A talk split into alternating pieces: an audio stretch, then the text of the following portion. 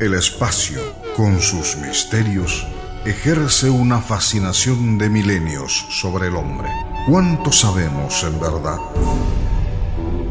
Dicen que muy poco. Pero todo lo que se sabe tiene su hora en Chaco Boreal. Una hora con la astronomía, con la conducción del profesor Blas Servín y la participación de otros especialistas y aficionados de la astronomía. Desde este momento, una hora con la astronomía.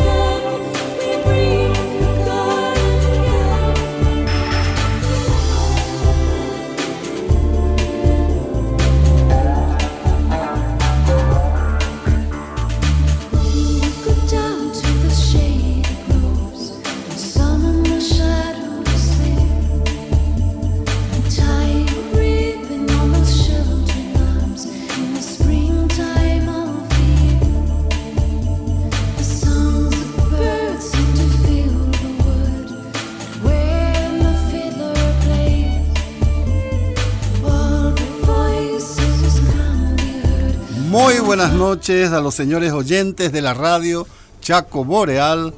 Muy buenas noches a los que nos siguen vía internet. Aquí iniciamos nuestro primer programa del año 2012. Les recuerdo, es un año bisiesto. Muy buenas noches, Nicolás Maslow. Muy buenas noches, profe Blas, eh, Horacio, Samuel y Javier. Muy buenas noches a toda la audiencia también. Muy buenas noches, Horacio Estigarribia. Buenas noches, profesor, a todos los oyentes, Javier que nos acompaña en controles. Muy feliz año para todos. Muy buenas noches, ingeniero Samuel Hirschkort. Buenas noches, Blas. Buenas noches, Nicolás. Buenas noches, don Horacio y don Javier. Y buenas noches a la selecta audiencia, la 1330 AM Chacoreal. Bienvenidos a nuestro tradicional programa de los lunes, una hora con la astronomía. Recordamos los números de la radio a las personas interesadas en enviarnos alguna inquietud, el 421-900, 425-726. Para mensajes, el 0982-334-893 o vía, eh, eh, vía Messenger, estamos en astrochaco.hotmail.com. Así es. Y bueno, vamos a iniciar esta semana bastante calurosa, pero en fin, hay que ir adelante. Es el mes, estamos en el mes de enero. Más tarde, en el receso, eh, salgan a observar a la luna y ese astro brillante que está al lado de la luna es el planeta Júpiter. Así que no dejen de salir después. Les voy a recordar más tarde. ¿Qué tenemos hoy de fenómenos astronómicos?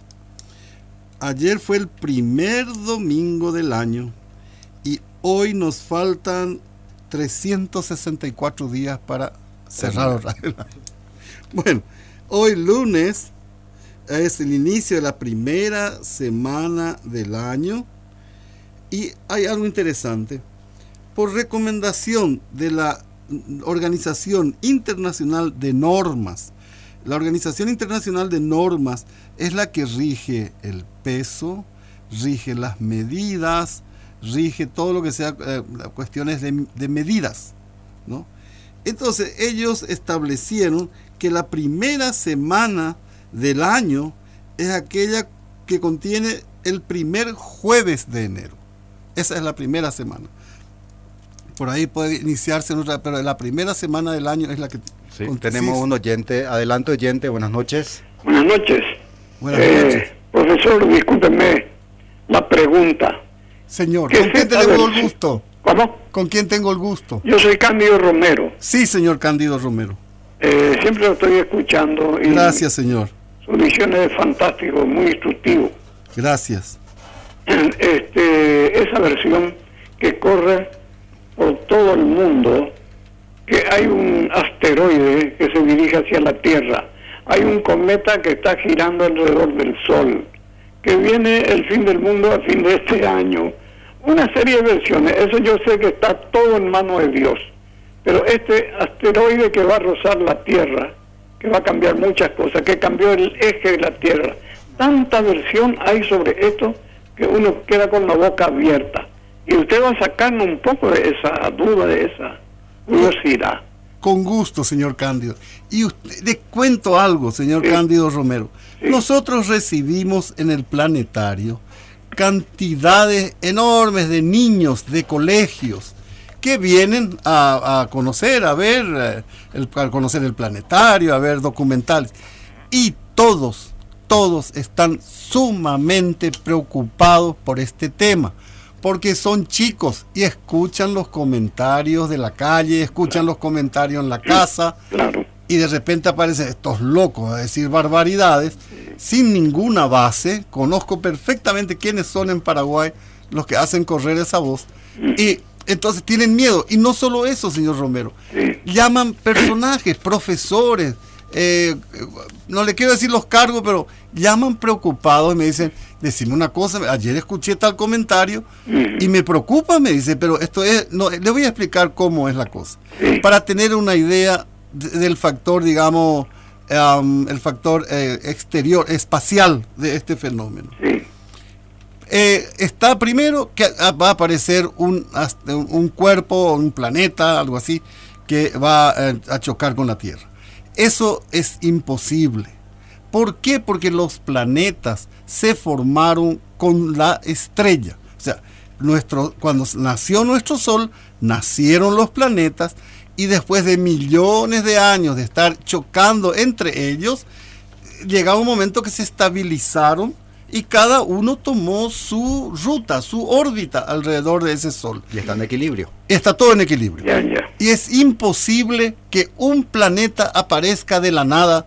Eso es como decir mañana nace un chico con un ojo en la espalda. bro. Eso no, no- no tiene sentido. La evolución ya nos hizo de esta manera. Y bueno, lo mismo pasa con los planetas. Lo que sí puede ocurrir es que un, un cuerpo como un asteroide, son cuerpos pequeños que entren en rumbo de colisión con la Tierra. No tenemos ningún cuerpo, ningún asteroide en rumbo de colisión con la Tierra por al menos 30 años. En el 2000, eh, Perdón, 2036, 2029. 2029 y 2036 la POFIS. Apophis. Y cada vez que se está estudiando la órbita de Apophis, cada vez hay menos probabilidad de Menos que, que tenga eh, rumbo de colisión con la Tierra. Ahí. Y siempre el problema fue el Apophis. Y como te digo, está ya descartado siquiera que va a pasar en la Cerca. cercanía. No, ya no se, ya no se piensa. que ya ni se piensa no. siquiera. Por eso, Pero entonces, no tenemos nada para este año tampoco. No, para este año no hay nada.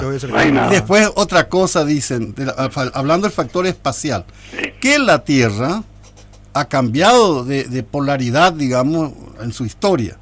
Pero ese es un proceso que lleva millones de años. No es un proceso Del de día a la noche. del día a la noche, bravo. No es un proceso de ese tipo. Es un proceso lento de millones y millones y millones de años. Entonces, eso también está desechado. Otro, que el Sol va a emitir una, una, una llamarada hacia la Tierra que nos va a dañar, etc. Eso también es imposible. El Sol, para entender todos los oyentes, tiene su ciclo. Un ciclo de 11 años donde aumenta su actividad, aparecen las manchas solares, que son actividades magnéticas muy fuertes en la atmósfera solar. Bueno, supongamos que envíe algo, pero eh, y eso es frenado por la magnetosfera. Eh, Cuando chicos todos hicimos ese experimento de poner un imán y lanzar eh, limadura de hierro ¿no? y forma esas curvas. Bueno, eso tiene la Tierra. Entonces eso nos defiende de la Tierra. ¿Que, que ¿Por dónde pueden ingresar? Por los polos. Por eso tenemos las auroras boreales y las auroras australes. Y nada más. No, a no ser que sea una actividad muy fuerte, y pero eso daña Los en- satélites en- de comunicación. Solamente. Los satélites. Los problemas de satélite, transmisión, pero no, no llega a nosotros. ¿verdad? No, y si llega va a llegar en el hemisferio muy alto, latitudes muy altas. Ya para nosotros no, no hay peligro. Entonces, no hay nada. Y, y otra cosa, Sí. yo tuve oportunidad, señor eh, Romero, de estudiar astronomía maya. Conozco. Y ellos jamás hablaron de un fin del mundo. Ellos, para ellos no existe el 21 de diciembre. No, no es una fecha impor- Nunca tuvo importancia esa fecha para ellos. Porque eso lo, se, le- se dice que los mayas habían predicho eso. Imagínense si el, ellos... el fin del mundo para, para el fin de este año. Pero imagínese usted si ellos pueden, y, ah, o sea, predecir eso, ¿por qué no predijeron Su propia eh, extinción. Su propia extinción. ¿Verdad? ¿Por qué no predijeron el desastre ambiental que estaban haciendo con sus construcciones? Con cortar árboles, se estaban quedando sin agua y esa fue la causa para ir a otros lugares, dejaron sus ciudades por falta de agua. Claro. Entonces, ¿cómo ellos no predijeron eso si son, eran tan preparados? Y otra cosa que hay que tener en cuenta, los mayas vivían en una cultura neolítica. Así que no, no es tampoco para decir que eran los... no, es una moda, señor, que entró desde hace unos años. Otra cosa, es una, una interpretación nomás, señor Romero. Los mayas nunca dijeron el fin de. Ellos dijeron era el fin de una era. Terminaba el Bactún 12, comenzaba el Bactún 13. Eso es todo. Por el sistema de cuenta que ellos tenían en la cuenta larga, el sistema de contar los quines, los tunes, los cactunes y los bactunes. Solamente eso. Perfecto. Ahí está, señor. Le Esa es la agradezco mucho su explicación. Por favor, señor. Y tiene que hablarle a los chicos cuando pueda, hable con los chicos. E- ellos están preocupados. Es increíble. Ellos escuchan nuestros comentarios. Claro, claro. Y no entienden. Es cierto. Uno entiende que es fin del mundo. Y eh, la versión del vulgo, ¿eh? Y siempre la gente va por lo más fácil y Eh. por lo más morboso. Exacto, ni más ni menos. Le agradezco mucho su atención. Un abrazo, Muy amable. señor. Lo sigo escuchando, profesor y sus compañeros. Gracias. Muchas gracias, señor. Gracias, señor Cándido Romero. Bueno, entonces, hoy estamos en el, La primera semana porque hay un jueves. El jueves que contiene el primer, cuando, cuando la semana tiene un jueves, el primer jueves del año, esa es la primera semana del año. Eh, también eh, estableció eh, la, la misma organización que el lunes es el primer día de la semana. Esa, la- la organiza- es una organización... Ellos normalizaron el tiempo. entonces. eso. Por- o sea, es, una, es una organización que da todo lo que sea controlar medidas, pesos, Bien, todas esas cosas. Ellos, ellos son están en Suiza y me acuerdo que se firmó Paraguay un convenio, el Ministerio de Industria y Comercio es el encargado de eso, de las medidas, controlar las medidas en Paraguay que estén exactas. Bueno, vamos adelante. El 2, hoy también, si eh, podemos observar a la madrugada Saturno, tenemos buen cielo. Vamos a ver a Titán en su máxima elongación. Sí, no, nada más que decir que máxima elongación es el, el ángulo que formaría el satélite, la Tierra y el Sol. ¿Y eso qué quiere decir cuando hay máxima elongación? Que va a ser visible la mayor cantidad del tiempo. Así que Titán, mirando Saturno, vamos a poder ver ese puntito al lado del planeta, que es Titán, la mayor cantidad posible de tiempo. Y eh, hoy también la luna entra en su máxima distancia de la Tierra a las 17 y 44 fue eso, a una distancia de 404.589 kilómetros. O sea, la luna se encuentra En apogeo. en apogeo. Sí, señor. Vamos adelante, ¿qué más tenemos por acá? Ah, y el 5, que sería el jueves. El jueves 5. El jueves 5 al, al- perdón, el 4 más bien, porque acá está en la hora de Greenwich, En hora de Greenwich va a ser el 5 ya, pero para hora paraguaya va a 21 a ser... 32. Sí, ya va a La ser. Tierra se encontrará en su máxima en su máximo acercamiento al Sol para este año. Es- o sea, estará en perihelio. Peri- perihelio. Su distancia es de 0.983284094 unidades astronómicas. Prácticamente 147 millones 100 mil kilómetros. Porque la... eh, Voy un acercamiento. Es, ese es lo máximo. Sí, eso puedo explicarlas también eso. Sí, eh, bueno, eh, cualquier cuerpo celeste, sea planeta, sea asteroide, sea lo que sea, cometa, que esté girando en su órbita elíptica alrededor del Sol, poseen dos puntos notables. Su punto de mayor acercamiento al Sol, por eso se llama perihelio, lo más cercano, y el punto más alejado al Sol, que sería el afelio. En, este, en esta fecha, que sería el 4 a las 21 y monedas, no, no tengo bien el, el horario, ¿De, Blanco, qué, Samuel? del perihelio, A las 10, 21, y 21. 32 sí, del 4. del 4, que en, en hora, en, en, en UT sería las 0, eh, 32. y las 0 y 32. En la Tierra va a estar en su punto más cercano al Sol. El punto siguiente notable, que va a ser su afelio, el punto más alejado, se va a producir el 5 de julio. Con decir que la, quiero volver otra vez a repetir e insistir en esto y por eso estoy volviendo a tocar el tema. El hecho que el Sol en esta época del año va a estar más cerca del Sol no implica que eso sea motivo para que haya aumento de temperatura. Recordemos que estamos todos en el mismo barco. La Tierra es un solo planeta.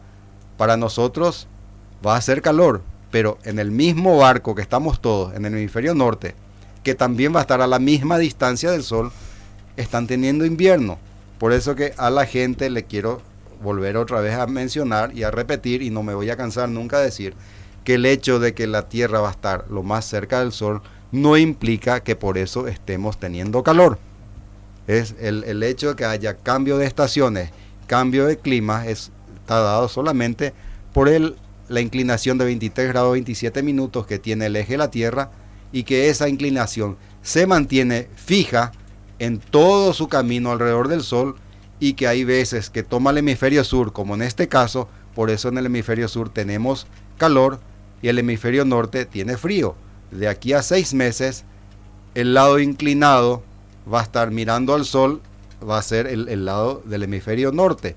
Por eso que manteniendo la inclinación dentro de seis meses, el hemisferio norte, aunque esté más lejos del Sol, la Tierra, el hemisferio norte va a estar teniendo calor. ¿Por qué? Por la inclinación del eje de rotación. Así que el hecho que tengamos en este momento el punto más cercano al Sol no implica que por eso estemos teniendo calor.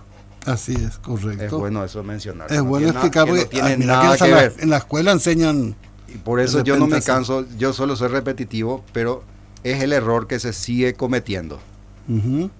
Después tenemos también el 5, la luna cerca de las Pléyades a la noche. Sí, señor, y como siempre hablamos un poquito de las Pléyades, es un cúmulo abierto en, el, en la constelación de Tauro, está ubicado a 480 años luz de nosotros. El diámetro observando tiene 12 años luz, son estrellas muy muy jóvenes, 100 millones de años, es- estrellas blanco azuladas, que algunas de ellas inclusive son cinco veces más grandes que el Sol. Eh, Son las famosas siete cabrillas muy eh, muy conocida por las personas que suelen mirar hacia la zona de, de Tauro y se, se puede, eh, se puede disfrutar de, de- de ese cúmulo abierto. Se Sí, señor, así. Una de las constelaciones que se identifican más fácil Sí, señor. en O sea, esta época.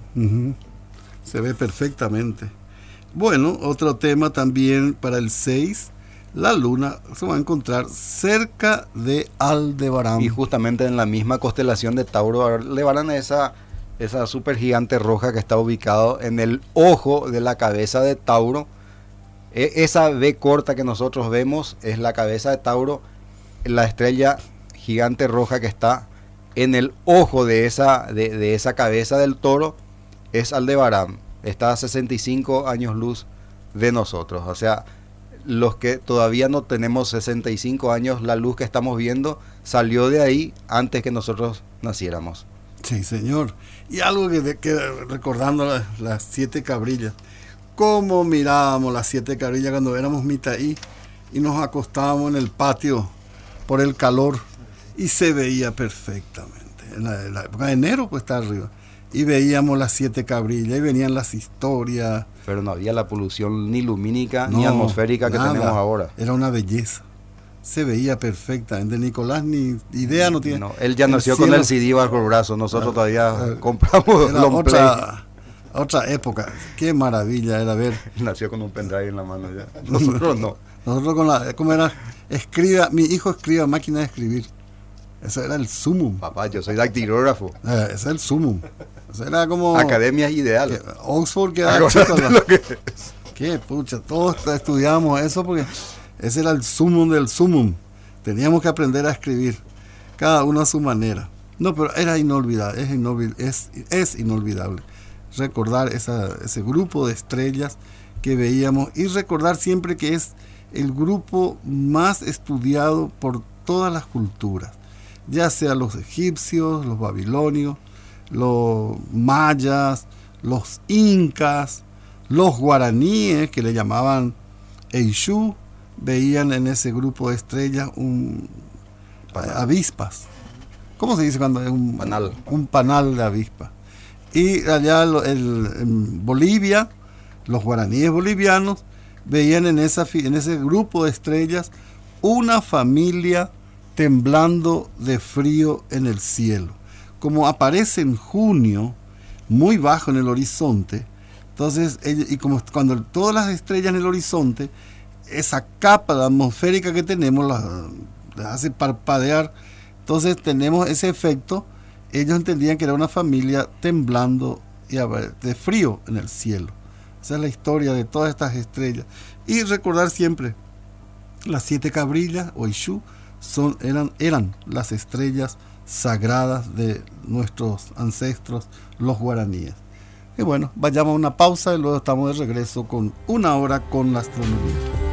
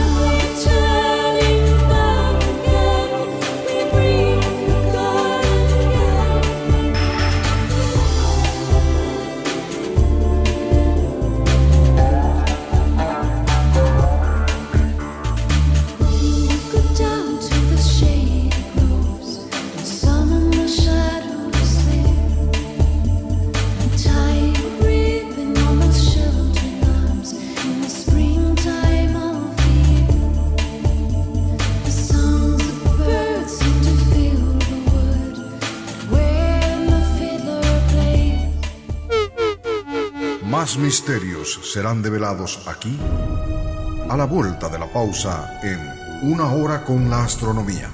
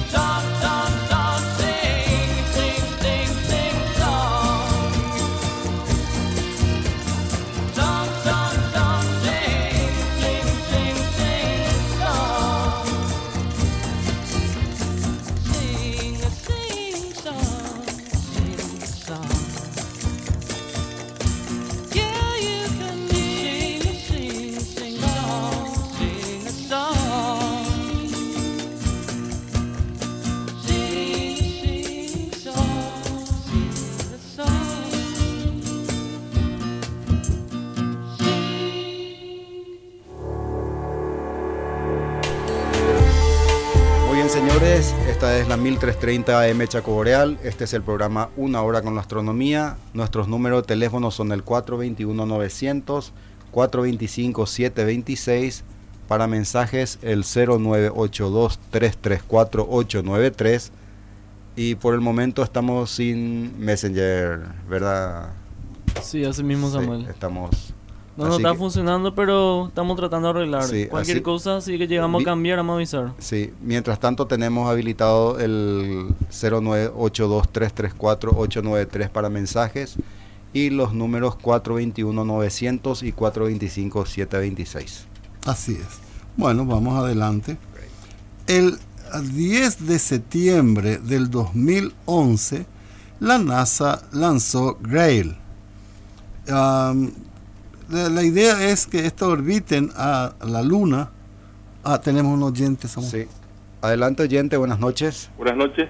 Buenas señor. noches. Sí, soy José Yegro. Hola José, ¿cómo estás? Bien. Feliz año José. Sí, exactamente. Eh, este, es interesante porque ahí el profesor explique mejor eh, cómo es que la distancia del Sol no influye en el, en el cambio de estaciones de la Tierra. Porque ¿cuál es, cuál es el, el afelio? eh, ¿Cuántos Te digo. kilómetros es? Te digo, para que tengas una idea de qué, cuál es la diferencia de Sí. distancia, es de la, la distancia exacta es, cien- vamos a ponerle 150 millones. Sí, Y lo que se acerca, lo que se aleja, eh, se acerca, perdón, es a 147 millones, o sea, 3 millones de kilómetros. Menos, menos de eso, ¿eh? No llega a 3 millones. En porcentajes nada de eso. eh, eh, no, no, ya sé, no, eh, el, el, el perihelio cuánto es? El, el perihelio es 147 millones 97 mil. ¿Y el afelio? 152 millones. O sea, es 5 mil millones. Nada, nada. 5 millones. Cinco porcentaje millones. sería, son 5 millones de kilómetros, ¿verdad? Sí. Mm. Sería, es- si fuera 100 millones sería 5, un 3% más o menos de... Y por ahí, casi Sí, nada. Nada. Es como una fogata a 100 metros y vos te acerques. porque la órbita de la Tierra tiene poca excentricidad. Sí, tiene poca Sí, excentricidad. entre, entre el... Eh, un- una, una también de las condiciones que hay que tener en cuenta para buscar otro planeta también en, en- los, los ricitos de oro, ¿verdad? Sí, Porque si, si, si fuera un planeta que tenga mucha excentricidad como tiene Marte, por ejemplo, ella cambia la situación ahí. Y Mercurio, que es peor todavía. Y peor todavía, por eso que cuando 43 se busca millones. un planeta, este, eh, yo, recuerdo que la, la, la, la infracción- la ecuación Drake-Sagan tenía más o menos 10, 10 variables, ¿verdad? 10 factores, ¿verdad? Y ahora dicen de que tienen que tener más, la tienen que tener más o menos allá por 50 mínimo porque se tienen muchas cosas que hacen de que la Tierra sea apta para la vida, ¿verdad? o sea, apta para la, vida para llegar hasta el punto de tener ah, de, de, de- de la vida inteligente, ¿verdad? Por ejemplo, tiene que haber la, la deriva continental, por ejemplo. Mm. ¿verdad? Sí, sí. Eh, tiene Sin que la haber deriva continental Tiene que haber corriente marina. no existiría aparte que, la vida en la aparte que haya mar, tiene que haber corriente marina. Mm. Son siete factores nomás lo que eh, la ecuación Drake tiene. Sí, Necesita sí, o mucho sea que más. era muy Bueno, pero claro que e- ellos lo hicieron como ejercicio Claro. académico, ¿verdad? No, Sí. no, es, no, no es que ellos hicieron por como... Este, Algo exacto. y algo exacto, ¿verdad? Mm. El, el- ya, ya, eh, ya, como se dice, es fácil corregir un trabajo, pero es difícil comenzar el trabajo. dice. Claro. No, lo que es bueno también explicar, Samuel y José, eh, al- a, los oyentes, la ecuación de Drake, ¿no? que es un físico americano que creó una ecuación para poder calcular cuántos planetas como la Tierra podrían contener- existir en nuestra galaxia. Y según su ecuación, él llegó a encontrar un millón de planetas. Un millón de planetas como la Tierra pueden estar por ahí, en, solo en nuestra galaxia.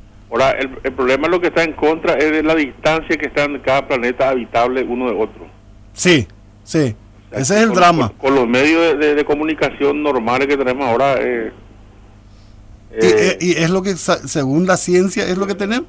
Por ejemplo, imagínate vos que encontremos alrededor de una estrella a 80 años luz vida, eh, personajes inteligentes. Vos sabés lo que es 160 años, o sea, cuando- eh, es decepcionante hasta Hola y el ¿qué tal? No, 160. eh, 160. no, y un diálogo de sordo. sí, una Diálogo cosa. sordo. Era, era eso que quería. Sigo escuchando. Sí, gracias, señor, José, un abrazo. Bueno, vamos adelante entonces. Esto Tenemos una con- consulta, profe Blas. Sí, señor. Sí, un saludo a Marcelo y Justino Portillo que nos están consultando qué es exactamente un agujero negro. ¿Cómo no? Bueno, eh, primero un agujero negro es realmente el momento final de una estrella muy muy masiva. Cuando una estrella es muy muy masiva, al llegar a su momento final, a su culminación, primero muere como una supernova. Al morir como una supernova, de acuerdo a su cantidad de masa, puede convertirse o en una estrella neutrónica o en un agujero negro. La particularidad que tiene el agujero negro es su masa muy muy grande y una gravedad también infinitamente grande que hace imposible que la misma luz escape de, de ese lugar. Se lo ve negro justamente, o sea, se lo tendría que ver negro porque no se lo ve, sino se ve sus manifestaciones porque ni siquiera la luz puede salir de ahí. Así que el momento final de una estrella muy masiva que termina como supernova puede convertir ese momento final en un agujero negro. Así Señor. es. Bueno, vamos adelante entonces. Eh, Repito, el 10 de septiembre del 2011 lanzaron los americanos la Grail. Eh, son sondas gemelas, la Grail A y la Grail B, que los científicos, los que los científicos van a poder mapear el campo gravitacional de la Luna. Los datos van a ayudar a entender de qué está hecha la Luna, desde su núcleo hasta la superficie. Estas informaciones darán también pistas sobre cómo los planetas rocosos del sistema solar, cómo se formaron estos planetas rocosos. Recuerden que la Luna es parte de la Tierra, fue arrancada de la Tierra. Y van a ayudar a identificar también los mejores lugares para futuras misiones al satélite natural, tripulada o no tripulada. Esa es la misión. Entonces, eh, Horacio nos va a comentar un poco sobre esta, la entrada en órbita de la, de la Grey. Sí, pero antes, eh, Tenemos Javier, oyente. ¿tenemos oyente? Sí. adelante oyente, buenas noches. Sí, buenas noches. Yo soy el señor Medina. Es sobre, es justamente hablando de tormentas solares. Un artículo de la revista muy interesante del mes de noviembre que ya tuvimos, dijo, esa, ese fenómeno entre el 1 y 2 de septiembre de 1859. Sí, señor. Dice que cuando las auroras polares provocadas por la partícula cargada del viento solar se vieron hasta en México y el Caribe. Sí. Este suceso se conoce como evento o fulguración de Carrington por el astrónomo británico que lo detectó y destrozó la red de telégrafo. Entonces apenas se usa la electricidad, pero si ocurriera en nuestro tiempo una tormenta similar, el caos estaría garantizado. Quiero por menos su opinión al respecto. Es cierto, gracias. Pero acordate, ese que hablaste vos de 1859 fue una tormenta solar fantástica. Tengo material sobre eso, lo que ocurrió en 1859 y algo interesante, que para esta máxima solar no se espera una actividad tan fuerte. Parece que no va a ser grande la actividad. Entonces, eh, porque es muy raro eso que ocurrió en 1859, fue algo, ocurrió otro también allá por un poquito antes de la Segunda Guerra Mundial, 1937 o 38, que llegaron a ver las auroras desde Europa, desde Francia, desde Austria. Y eso que ocurrió, que comentaste ahí de 1859, quemó todos los cables, todas las conexiones de telégrafo que existían en la época, porque afecta tremendamente a los lugares que se encuentran en altas latitudes. Eh, Pero repito, como no quiero, eh, quiero no estoy ahora bien informado, pero yo sé que la máxima solar de mayo del 2013 no va a ser algo muy grande. Entonces, pero sí, si viene como la de 1859, sería un, un caos, por supuesto. Claro que sí. Pero que- no sí, hay. Que no, quería avisar que ya tenemos habilitado el Messenger. Ah, eh, Astrochaco. Astrochaco arroba Astrochaco arroba hotmail.com. No, o sea que no, no, hay, no hay ningún peligro en este, ciclo de actividad solar, de, ningún peligro. O sea que Va a haber actividad, puede haber daños, ojalá que no, en las comunicaciones satelitales, pero ningún tipo de peligro para la Tierra, según hasta este momento se está estudiando. No, la, la actividad solar del, mil, del 2013 no va a ser muy grande como la que comentó el oyente. ¿sí? Eso fue algo raro hace casi más de 100 años. Uh -huh. Bueno, el Grail. Creo que tenía. Volviendo, volviendo, a las misiones Grail, eh, por, sus, por sus siglas, el Laboratorio Interno y Recuperación Gravitacional, eh, son una misión de dos, dos, sondas que se lanzaron el pasado 10 de septiembre. Eh, se lanzaron estas misiones, la Grail-A y Grail-B, en un cohete Delta 2 en Cabo Cañaveral. El lanzamiento se pospuso dos veces, por eso que finalmente se pudo lanzar. Eh, llegaron a la Luna el pasado 30 de diciembre y eh, la segunda, la Grail B, llegó el primero de enero. A diferencia, ¿por qué esa diferencia del 10 de septiembre del lanzamiento? Sí, tenemos, tenemos, un un oyente. oyente, tenemos un oyente. Sí, adelante oyente, buenas noches. Buenas noches, profesor Servín, ingeniero, acompañante y audiencia. Feliz año para todos. Soy Rosario Escribano, ¿cómo están? Hola Rosarí, gracias por los regalos. Te llamé y me decía en el teléfono que debo agregar un 15, pero no sé dónde. Ah, no, poner. y el 15 va adelante para los celulares, porque si usted no pone el 15, eh, tiene que poner el 15. Espera, espera, te voy a, ser una característica que va adelante del número del celular. espera, te voy a decir Rosarí, eh, para que me digas, porque te llamé inmediatamente y no, no podía entrar contigo, porque me decía que faltaba uno. 002, está bien, 54. Sí, 9. 93, No, 9 no. 9. Y después el 15. Después el 15 y después va... El no, 371. no, 9. Después va la característica de la zona 03718, después el 15, después el número del celular. Ah, entonces te repito. No, ni estoy enterada que eh, fueron regalos. Ah, entonces después 9, 3, 7, 37. 03718, después de la Ah, y ahí meto el entrar a 15. Argentina. Después el Y después 18. 03718, la característica de la Ya, zona. y ahí acá. meto el 15, señora. Y el 15 después de 03718. Ah, ok, el 15. ya está, ya está, Rosari, ya le agarré. Eh, ¿Cómo Te pasamos, voy a mandar Rosari? por mensaje. Ahora ya entiendo, no, ya está. Gracias, Bueno. Rosarí, Este, gracias por la la- atención. Mira, enterada, estoy que le llevaron. Escúcheme. Eh, estamos hablando de las siete cabrillas. Sí, sí, sí. Estaban hablando. Sí. Eh, cuando yo era chica, ¿era ilusión que contaba las siete o se veía en ese entonces o no? Se veía porque el cielo era más limpio, no teníamos esta polución que tenemos hoy en día. Veíamos más cosas en el cielo que hoy en día no yo eso podemos ver. pensaba, decía, pero ¿será que yo recuerdo tan mal que contábamos las siete cabrillas? No. Y Merope, estaba leyendo que Merope es la que tiene el velo porque se casó con el rey de Corinto, la única que no se casó, que se casó Ah. con un mortal, Sí. No, y ellos, esas estrellas, según la leyenda. esas estrellas están sumergidas en el, en el gas que les dio, les hizo nacer, digamos. Y como son estrellas muy jóvenes, ese gas que sobró, porque ellas no aprovecharon todo, tomaron lo que podían, entonces ese gas que sobró está reflejando la luz de las estrellas tan jóvenes. Y los antiguos veían ese gas brillando alrededor de las estrellas. Imagínate un poco, Rosari, cuántos años y ellos observaban ese fenómeno y creaban estas historias como la que vos estás contando. Y sí, pero ellos como nosotros los que estamos en el campo, que no teníamos televisión ni nada, pasábamos horas mirando el cielo. Está bien. Otra pregunta, ya vi todas las conjunciones había y por haber. El otro día, por ejemplo, el que está cerca de Estica es Saturno. Ujú. Y Marte a la madrugada, la semana pasada me desorientó, me dio la impresión que le opacó a Regulus de Leo.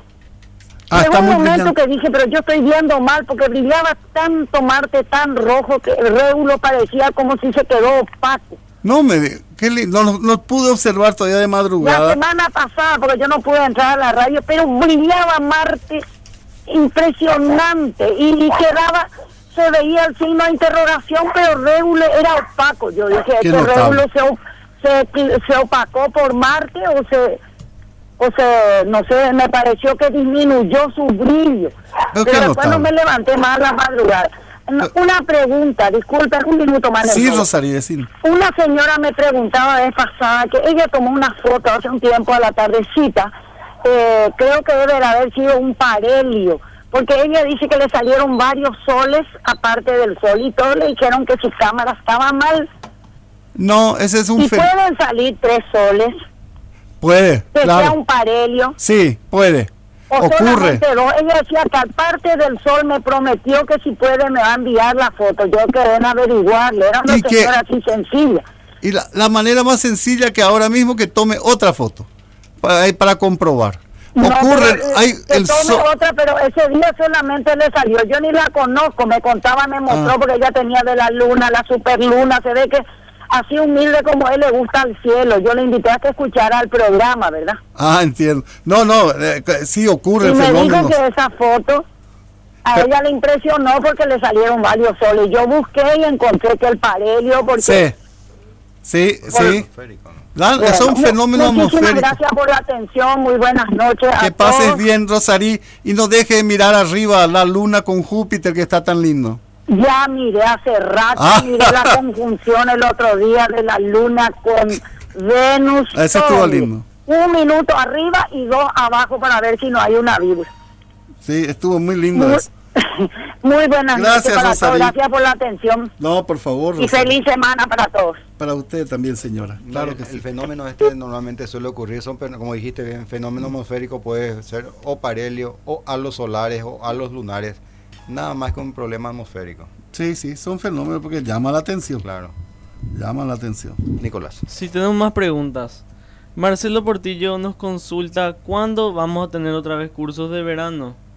El curso de verano vamos a tener el, un ratito que acá voy a mirar, el 13 creo que es jueves. Jueves 13 tiene que ser. No, no, no, perdón. Eh, el, jue- el 12, jueves 12 vamos a iniciar. El jueves 12 vamos a quitar por la prensa y vamos a quitar por, la- por los diarios. Y es bueno también recordar un ratito, Nicolás, lo del sábado, a la gente que está Ah, interesada. eso, y les invito a todos.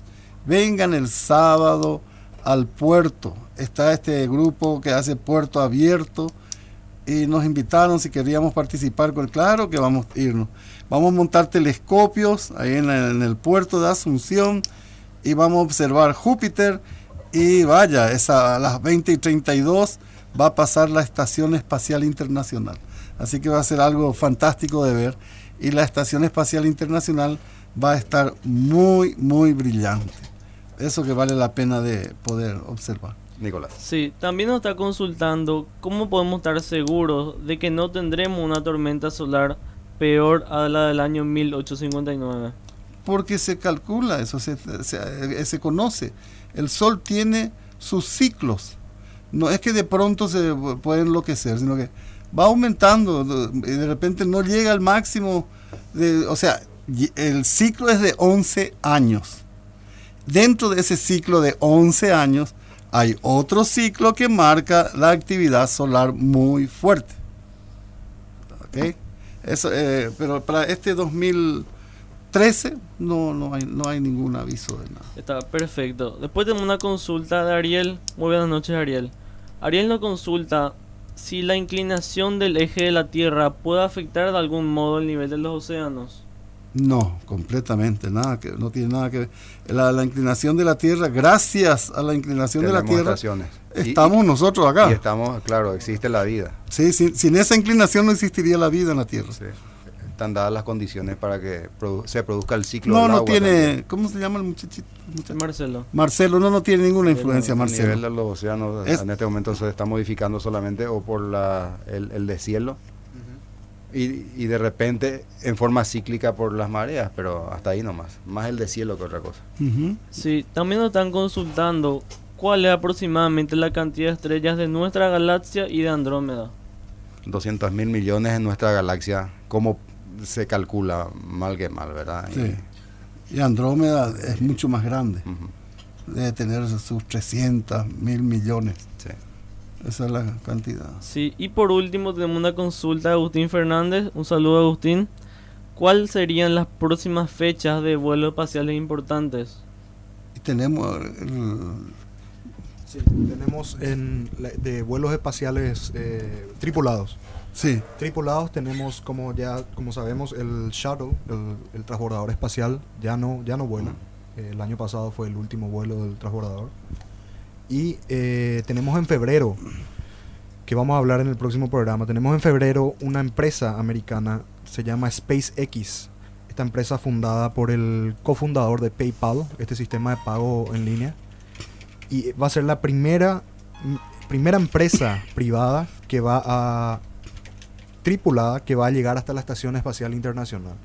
Si todo sale bien, los preparativos están todos, la nave ya está en Cabo Cañaveral y eh, los planes son que para febrero lleve astronautas y traiga a los astronautas que están en la Estación Espacial Internacional y también sea un nuevo, un nuevo vehículo reutilizable aparte del, del, único que tenemos ahora, que es el ruso, ¿verdad? Que es la Soyuz. El, único vehículo reutilizable que tenemos. Así que probablemente para febrero tengamos novedades. El transbordador ya no vuela y lo único que tenemos ahora de reutilizable es la, la nave rusa, ¿verdad? Las Soyuz. Las Soyuz, las Soyuz, así mismo. Volviendo al tema de las, de las, de las ondas que, que, que llegaron a, a la Luna el primero de enero y el 30 de diciembre, eh, como le estaba comentando, estas sondas se lanzaron en septiembre, el 10 de septiembre, pero llegaron recién el 30 y ayer, ¿verdad? ¿Por qué, ¿Por qué tardaron? A diferencia de las misiones Apolo que tomaban tres días en llegar a la Luna, estas, estas sondas utilizaron poca energía y tomaron una ruta que lleva unos 3 a 4 meses. Es una ruta que se conoce como el punto Lagrange L1. Y lo que lograron con esto es reducir la cantidad de combustible que transporta la, transporta la nave y los requerimientos de propulsores, ¿verdad? Simplemente ya por eh, fuerzas gravitacionales llegó a la Luna, ¿verdad? Llegaron con 24 horas de diferencia de estas dos sondas, ¿verdad? Son sondas gemelas. Eh, la misión en total tuvo un costo de 500 millones y cada una de las sondas tiene el tamaño de una lavadora, una lavadora de ropa, no son muy grandes, pesan unos 200 kilogramos y una vez que entren en órbita lunar harían una órbita en 11 horas y medias, eh, lo que, lo que les, tardaría llegar, dar la vuelta alrededor de la Luna. ¿Qué, ¿Cuál es la misión de, esta, de estas dos sondas? Principalmente estudiar la composición de la Luna. Recordemos que la teoría aceptada sobre la formación de la Luna es que durante la formación del sistema solar, durante la formación de la Tierra, algo del tamaño de Marte, algo muy grande, el tamaño de un planeta, chocó contra la Tierra, arrancó un pedazo de la Tierra y por la fuerza gravitacional esto quedó girando alrededor de la Tierra, luego se solidificó y ahí tenemos a la Luna. La Luna en realidad es un pedazo de la Tierra, de la formación de la Tierra. Pero cómo y por qué se elevó la temperatura y se formaron océanos de magma y luego se cristalizó en la Luna es lo que no, no sabemos, es un misterio. Por más que ya enviamos más de 100 misiones a la Luna y más de 12, 12 astronautas pisaron la Luna, caminaron sobre la Luna, los humanos.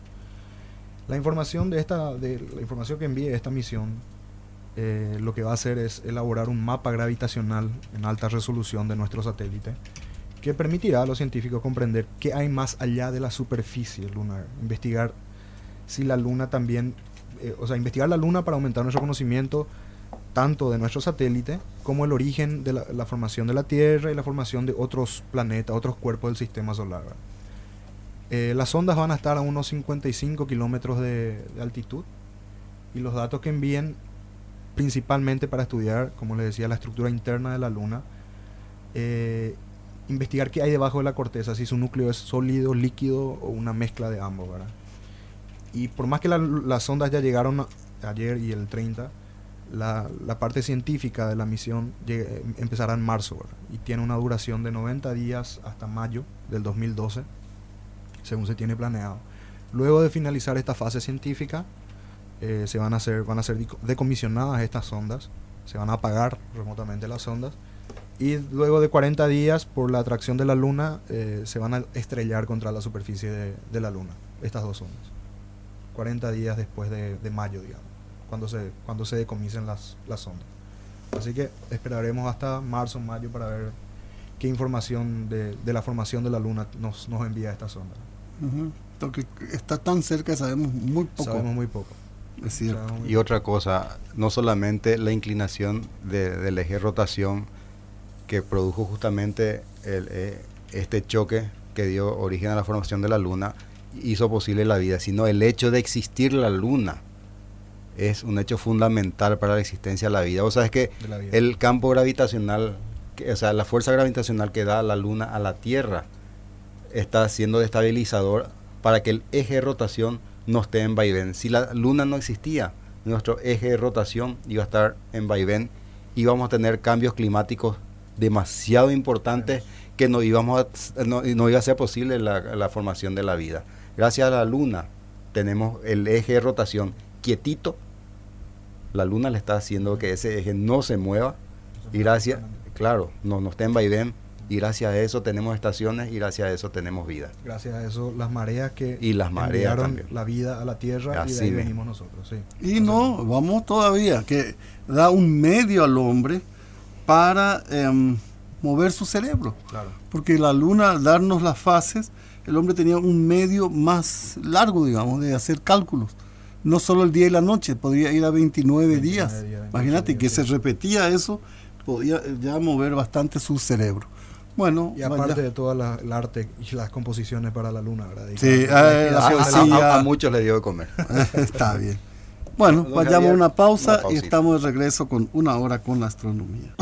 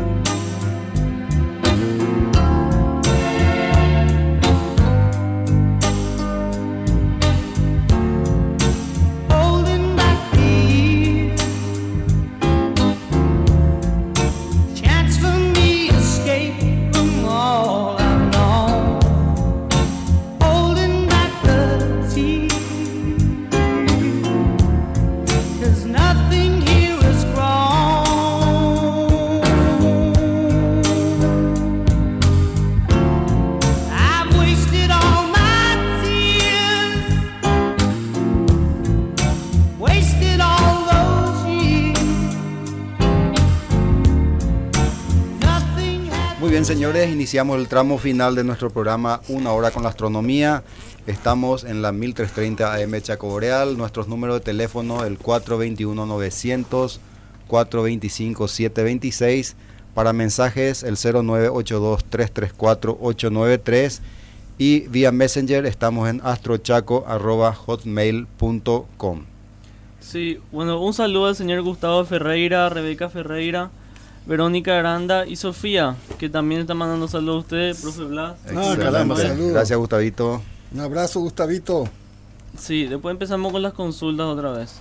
Bueno, Santiago y Gabriel de Lambaré nos consultan si es que es posible que con los cambios climáticos llegue a caer nieve en nuestro país. No, más bien que nos cocinemos. Es más fácil. No, sí, justamente con, con, con todo, con todo este problema de de polución, inclusive estamos perdiendo eh, eh, mucho de, la parte de los glaciares. Están subiendo los niveles de los océanos por eso. Subiendo la temperatura. También sube la temperatura. Sí, después la señora Mirta Sino nos consulta si es que el año luz mide distancia o tiempo y cuánto es un año luz. Mide distancia. Lo que pasa es que si vamos a medir distancias en kilómetros, Dentro, inclusive dentro del, sistema solar, tampoco usamos kilómetros, usamos unidades astronómicas, que es el son múltiplos de la distancia Tierra-Sol. Eh, por ese mismo motivo, para medir distancias a estrellas. Un ejemplo que le doy a la señora, un ejemplo que le doy yo a los chicos siempre, es como decir a cuántos milímetros está Tokio de Asunción, por Claro. Un número gigantesco. Entonces usamos kilómetros. Lo mismo con el espacio. Claro, entonces para no decir tantos millones, billones o trillones de kilómetros, usamos un múltiplo y usamos justamente a la velocidad de la luz como eh, medio para medir esa distancia. Y un año luz es la, o sea, es la distancia que recorre la luz en un año. Sí, después nos consultan si hace 40 años se llegó a la luna con una tecnología relativamente primitiva. ¿Por qué no nos estamos volviendo a la luna con la tecnología actual? Es problema netamente económico, es, financiero realmente. La pone la plata. Y además eso fue en un momento... Era, la guerra, era la guerra fría, era una carrera entre los soviéticos y los americanos. Y la meta era la luna. El que llegaba primero ganaba, la carrera espacial. Fue la máxima demostración de, tecnología Acordate que los, los americanos un ratito nomás se sintieron entre hablando en paraguayo con la oreja tocada cuando lanzaron el Sputnik. Y eso fue lo que le reventó a los americanos. Y Gagarin el primero en dar. Sí. Pues eso fue un golpe. Y después yo creo que con la muerte de Korolev fue decayendo todo. Claro, sí, Y hubo un problema. Korolev tenía un tipo de combustible. Y el otro colega, no eh, recuerdo el nombre, que, él que, le denunció una vez que por a causa de él estuvo preso Korolev. Eh, probaba otro tipo de combustible. Tenían ya el cohete. Encendieron, se dio la orden de despegue cohete para prueba y no funcionó. Entonces, el general que comandaba todo eso ordenó a todos los ingenieros que vayan a revisar por qué. Él trajo su silla plegadiza, puso ahí al lado de todos ellos, se sentaron todos a trabajar y en ese momento explotó el cohete. Y ahí se terminó la historia de los rusos. Además, los rusos no tenían la tecnología de pasar de una nave a otra. Ellos, eh, los rusos tenían que salir de la Soyuz, ir en el espacio flotando, volver a entrar en otra Soyuz, ese era su sistema. Ellos no tenían el, sistema. El rendezvous era el problema. Ah, el acoplamiento. No tenían, acoplamiento. Sí, justamente creo que el shuttle llegó a tener un problema de acoplamiento con la Mir, si no me equivoco. Y sí, porque era complicado. ¿no? Yo no, pero la Mir, la Mir ya tenían ellos preparado. Y los americanos entre el, con el Apolo, eh, perdón, el Gemini 6 y Gemini 7 ya hicieron esa prueba. Porque los dos estaban ya eh, en el espacio en el mismo momento. Sí, fue algo fantástico. Los rusos no tenían eh, muchas cosas. Cuestión de ver, tengo yo mucho material donde aparecen ahora que parece que tenían madera dentro de sus naves también. No, precario eran, totalmente precario eran. Eran héroes los que iban al espacio, los rusos que iban eran héroes. Y sí, era muy rústico, ellos querían hacer las cosas rápido. En cambio los americanos eran más de probar. Más Y con todo eso aceleraron dos veces y las dos veces que aceleraron se les murió gente. Sí, después aprovecho para comentarles que cualquier persona interesada en adquirir telescopios, binoculares y cualquier material relacionado a la astronomía puede comunicarse conmigo al 0982 647 204. Repito, 0982 647-204. bueno, profe, si puedes continuar. ¿Cómo no? Claro que sí. Javier. Está bien. bueno, eh, estábamos comentando que el sábado le esperamos a todos. Vamos a estar en el puerto de Asunción con telescopios. Y algo que recordamos en este día es el descubrimiento de las lunas de Júpiter, por parte de Galileo en mil, 1610. En 1610, algo fantástico que hasta hoy les recordamos eso. Yo creo que ese fue, hablando mal y pronto, la patada inicial para todo lo que vino después. Sí, es Primero el cambio de mentalidad él viendo eso, viendo, observando Júpiter y notando que hay cuerpos girando en torno a un planeta. Ahí él pudo corroborar de que la teoría heliocéntrica era la más acertada, porque la teoría ptolomeica y la aristotélica que decía que todo giraba en torno a la Tierra, porque la Tierra era el centro de la creación. Otro problema que había con la Iglesia Católica, ¿verdad? Él viendo cuerpos diferentes girando en torno a un planeta, le hizo pensar, si esos cuerpos, primero que el cielo no era inmutable, como se decía, Segundo, que si había cuerpos girando en torno a un planeta, ¿por, qué? la Tierra no puede estar girando en torno al Sol? El, cielo evidentemente no era inmutable. Había algo que se estaba moviendo en torno a otra cosa. Sí, Ese fue la, yo digo, fue la patada inicial, el, cambio de mentalidad. La, astronomía experimental de la pues, Acordate en 1610, él fue todavía juzgado en 1633. Sí. 23 años después, la gente seguía en contra de la teoría heliocéntrica. No había manera de hacerle meter en la cabeza eso. Muchísimo problema Galileo le trajo esto que ah. el descubrimiento, ¿verdad? Lo que la ciencia. Antes de terminar, quiero recordar también que un día como hoy, por primera vez una nave orbitó la Luna, el Luna 1, que era una nave rusa, en 1959. Y también tenemos el 4 de enero de 1958 reingresa en la atmósfera y se quema, por supuesto, el Sputnik 1, primer satélite que fue en octubre, octubre del 57. Sí, realmente fue el primer intento no fallido de enviar. Se, tuvo mucho, hubo mucho intento por parte de los soviéticos por el, el, no fallido en poner en órbita un satélite artificial alrededor de la Tierra fue el Sputnik y mucho tiempo estuvo, imagínate, desde el 4 de octubre del 57 al 4 de enero del 58 era todo un récord. Y, ya que hablamos, Samuel, del reingreso del, Sputnik, sí. Eh, tenemos una actualización de esta, de esta sonda rusa que tendría que haberse ido a Marte, la ah, ¿sí? En los últimos cálculos estiman que estaría reingresando a la Tierra entre el 6 y el 19 de enero.